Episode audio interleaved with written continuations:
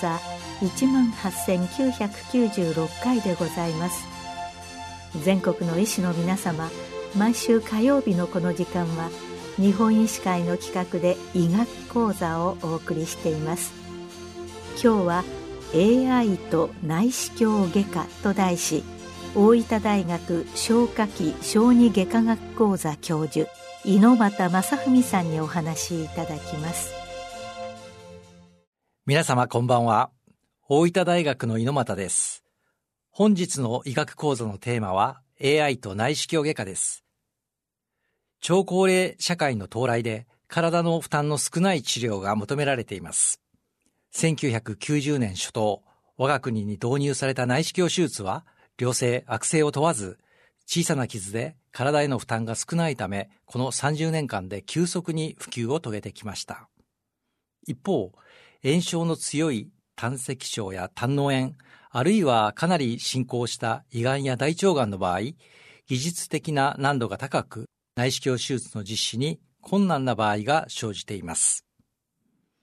技術的難度の高いケースでは、常に安全で正確な手術が実現できるように、我々はその切り札として AI、人工知能に着目してきました。2017年より AI 搭載内視鏡手術システム開発に取り組んでおり、現在世界に先駆け胆嚢や胃の内視鏡手術において、この AI 搭載手術システムの臨床性能試験も実施されています。本日の講座では、内視鏡外科における AI の導入、活用に関する最新情報を皆様にご紹介したいと思います。まず最初に内視鏡外科手術の進歩についてお話しいたします。我が国で1990年初頭に導入された内視鏡手術は、この30年間で消化器領域、呼吸器領域、泌尿器領域、婦人科領域、小児外科領域をはじめ、幅広い領域で急速に普及を遂げてきました。日本内視鏡外科学会が昨年報告しました内視鏡外科手術に関するアンケート調査第15回集計結果報告によると、消化器領域では胆の良性疾患に対する胆の摘出術は約92%、大腸がんに対する腹腔鏡手術は約80%、胃がんに対する腹腔鏡手術は約60%という高い普及率が示されています。しかしながら、実施件数の増加や普及度の上昇など、内視鏡手術が年々進歩する一方で、術中の手術合併症の発生は必ずしも減少していないことも示されており、今後の課題として認識されています。次に人工知能の進歩についてお話しいたします。1950年代の研究が開始された人工知能は、現在では私たちの日常生活の重要な局面で AI の情報支援が受けられるようになってきます。例えば学習支援 AI、自動車の運転支援 AI、資産運用支援 AI、最近では婚活支援 AI、そして今回のテーマである医療支援 AI など、人工知能とは大量の知識データに対して高度な推論を的確に行うことを目指したものであり、その開発の歴史は決して順調とは言えませんでした。1960年代、単純パーセプト論の発見でもたらされた第一次人工知能ブームが到来していますが、その後はしばらく冬の時代を経ています。多層パーセプト論誤差電波法による学習によって発展した1975年後半から1990年代までの第二次人工知能ブームの後、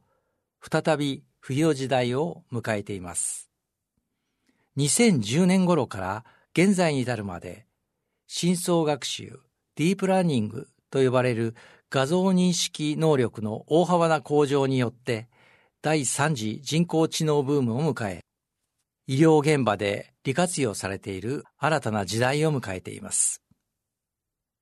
医療の分野では、X 線、CT、MRI 画像診断支援、病理診断、細胞診断支援、内視鏡診断支援はもちろん、本日のテーマにもある手術支援のような外科医の経験を蓄積した AI が手術者の判断の支援を行い、手術の安全性向上、質の向上が大いに期待されています。このような内視鏡手術の発展と課題、さらには AI 技術の進歩を受けて、私たちは2017年より日本医療研究開発機構 AMED のプロジェクトに基づいて AI による手術中の解剖学的ランドマークの術中リアルタイム表示システムの開発を進めてまいりました。最初に取り組んだ手術術式は国内外で最も普及している腹腔強化胆脳摘出術という手術術式です。先ほどお話ししました日本内視鏡外科学会全国アンケート調査結果によると、この腹腔鏡下胆嚢摘出術は、年間約2万7千件日本で行われており、そのうち約300件0.6%において、術中に胆管損傷、 bile duct injury BDI というものが発生していることが示されています。腹腔強化胆脳摘出術は高い普及率を示しているものの、症例ごとに難易度が異なり、外科医には専門性の高い術中判断と的確な手術操作が要求されていることがわかります。国内外の専門家600名以上を対象としたアンケート調査では、術中胆道損傷、あるいはヒヤリハットを経験したことがあると答えた専門家は73%に達していました。このことは経験を問わず、外科医は術中の胆管損傷の発生リスクにさらされながら手術を行っていることを意味しているものと思います。術中の胆管損傷の発生原因は、外科医の単純な誤認によるものが最も多く、 classical injury と呼ばれています。術中、外科医は刻々と変化する状況に対して、常に知識と経験をフル活動することで、手術を次の段階に進めるための具体的な方法を導き、適切な手術器具を選択して処置を行っています。我々はこうした術中の一連の認知、判断、行動にこそ外科医の暗黙知が存在しており、特に手術中の動的環境下における認知力と判断力、これが手術の胆管損傷の発生率に深く関わっていると考えてきました。さらに、日本内視鏡外科学会技術認定取得医など高度技能を持った医師であっても、暗黙知の許容範囲に経験や能力による個人差があり、リスクの差こそあれ、ベテランからビギナーに至るすべての手術の10社において、5人による遺伝性合併症を生じる可能性があるとも考えられています。それでは、内視鏡外科における AI を活用した新しいシステム開発について具体的にお話をしたいと思います。手術中の胆管損傷など遺伝性合併症を回避するためには10社の誤認をなくすことが必要ですが、病変の炎症の程度や臓器の解剖学的個人差など多様性のある中での手術では必ずしも容易ではありません。そこで我々は腹腔強化胆脳摘出術における胆管損傷の発生要因がランドマークの誤認が大きく関与していることに着目し、手術中の腹腔鏡カメラ映像上にこの解剖学的ランドマークを表示する医療システムを開発することで、手術中の胆管損傷を減らすことができると考えました。2017年より日本医療研究開発機構 AMED プロジェクト未来医療を実現する医療機器システム研究開発事業に基づいて、腹腔鏡下胆嚢摘出術における重要なプロセスである胆嚢頸部のカロー三角の展開において、ランドマークを暗黙知する内視鏡外科医から教師データを抽出し、これを人工知能に学習させ、手術中の腹腔鏡カメラ映像に重畳表示する医療システム、いわゆる smart endoscopic surgery の構築をスタートさせました。このプロジェクトには、大分大学のほか、福岡工業大学情報工学の徳安研究室、そしてオリンパス株式会社との産学連携共同研究開発を進めてまいりました。この AI 搭載内視鏡手術システム開発フローは5つのステップから構成されています。まず1つ目は解剖学的ランドマークの同定です。腹腔強化胆脳摘出術は胆脳良性疾患に対する標準的主義であり、合併症である胆道損傷を起こさないためには、解剖学的ランドマーク、すなわち胆脳管、相関管、間 S4 仮面で構成される過労三角部の展開が重要と報告されています。胆道損傷を回避すべく、クリティカルビューオブセーフティの概念がストラスバーグにより提唱されていることもすでにご存知の通りと思います。また、コナーらによって肝臓のルビエレ孔と肝 S4 火炎を結ぶ下層ラインより胆脳側で小膜切開を行うことが安全な術や確保であることも報告されています。したがって、胆脳管、相関管、肝 S4 仮面、ルビエレ孔、この4つのランドマークを術中リアルタイムに AI にて表示することによって、術中単動損傷が抑えることができる、こういうコンセプトを打ち立てました。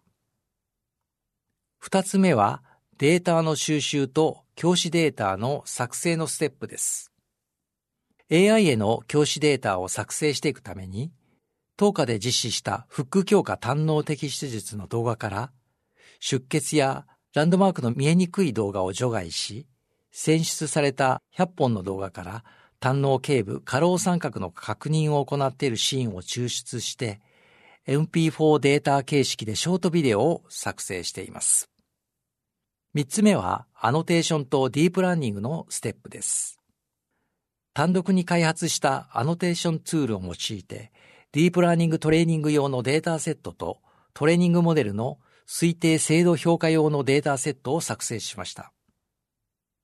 腹鏡画像の各ランドマーク領域にラベル付けを行い、腹鏡手術画像、総胆脳管、肝 S4 火炎、ルビエレ光の5つの画像を合わせてデータセットとしました。高い精度を維持するためには、ラベル付けは日本内視鏡外科学会技術認定取得のドクターによって実施をしています。4つ目は開発モデルの再評価のステップです。先ほどお話ししたエキスパートの先生とは別の内視鏡外科技術認定のドクターがアノテーションデータセットを再評価、最終チェックを行い、最終的には腹腔強化胆脳的手術の手術映像の2339画像に対して、総胆管、胆脳管、肝 S4 火炎、ルビエレ光の4つのラベル付けを行いました。100本の動画のうち、76本の動画はディープラーニングモデル用のトレーニングに使用し、24本の動画はトレーニングデータセットに作成されたディープラーニングモデルの推定精度を評価するために使用しました。ランドマークを地帯なく10社に表示するために高速かつ高精度の検出アルゴリズムが求められます。この開発は基本方針として、ヨロ3を採択し、アノテーション領域を格子状に分割したアノテーションデータを学習させています。5つ目は、開発実機の臨床性能試験のステップです。AI 活用術中教授システムを組み入れた内視鏡外科手術の実現可能性を評価するために、2019年9月から2020年3月までに、大分大学附属病院で倫理委員会承認のもとに実施した腹腔強化胆脳的質術10症例において、単施設前向き実機臨床性能試験を行いました。AI 画像の精度評価は、内視鏡外科学会技術認定医のエキスパートの先生方で構成される外部評価委員会を設置して客観的に評価を行っています。実機臨床性能試験にて、受注の解剖学的ランドマーク教授において高い精度であることが示された一方、教師データ作成時に使用していない手術シーンでのご検出や高度炎症、繊維化の症例においては、ランドマークの検出率の低下が課題として浮き上がっています。この点に関しては、手術シーンや手術難度をデータとして AI に組み込み、さらに表示精度の向上を進めるためのクロス AI システムの構築を進めております。現在では良好な精度が示されています。また、今回の胆脳的手術だけではなく、胃がんや大腸がんなど悪性疾患に対する AI 支援手術の開発も進んでいます。これらの AI 支援手術は現在急速に普及しているロボット支援化手術やあるいは超精細映像を表示する 4K や 8K 内視鏡手術と組み合わせてさらなる手術の低侵襲化あるいは手術の質の向上につながるものと大いに期待されています。今回は内視鏡外科領域で最も普及している胆脳的手術において、術中胆管損傷回避を目的と、外科医の暗黙知に着目し、AI を活用し、術中に解剖学的ランドマークを表示し得る内視鏡外科手術システム smart endoscopic surgery の最前線を紹介しました。一人の外科医が生涯で経験できない何万例、何百万例のの手術情報を学習した AI が炎症や癒着で判別しにくい手術部位を明瞭に表示することにより、さらに正確で安全な手術が実現できるものと期待しています。内視鏡外科手術のこれまでの技術革新と AI の利活用の可能性を考慮すると、このデジタルトランスメーションにおけるほんの入り口に過ぎないと考えています。来たるソサイアティ5.0社会では内視鏡外科手術はもちろん外科学の分野で様々な切り口で AI が利活用される日はそう遠くないと確信しています。今日は AI と内視鏡外科と題し、大分大学消化器小児外科学講座教授、猪俣正文さんにお話いただきました。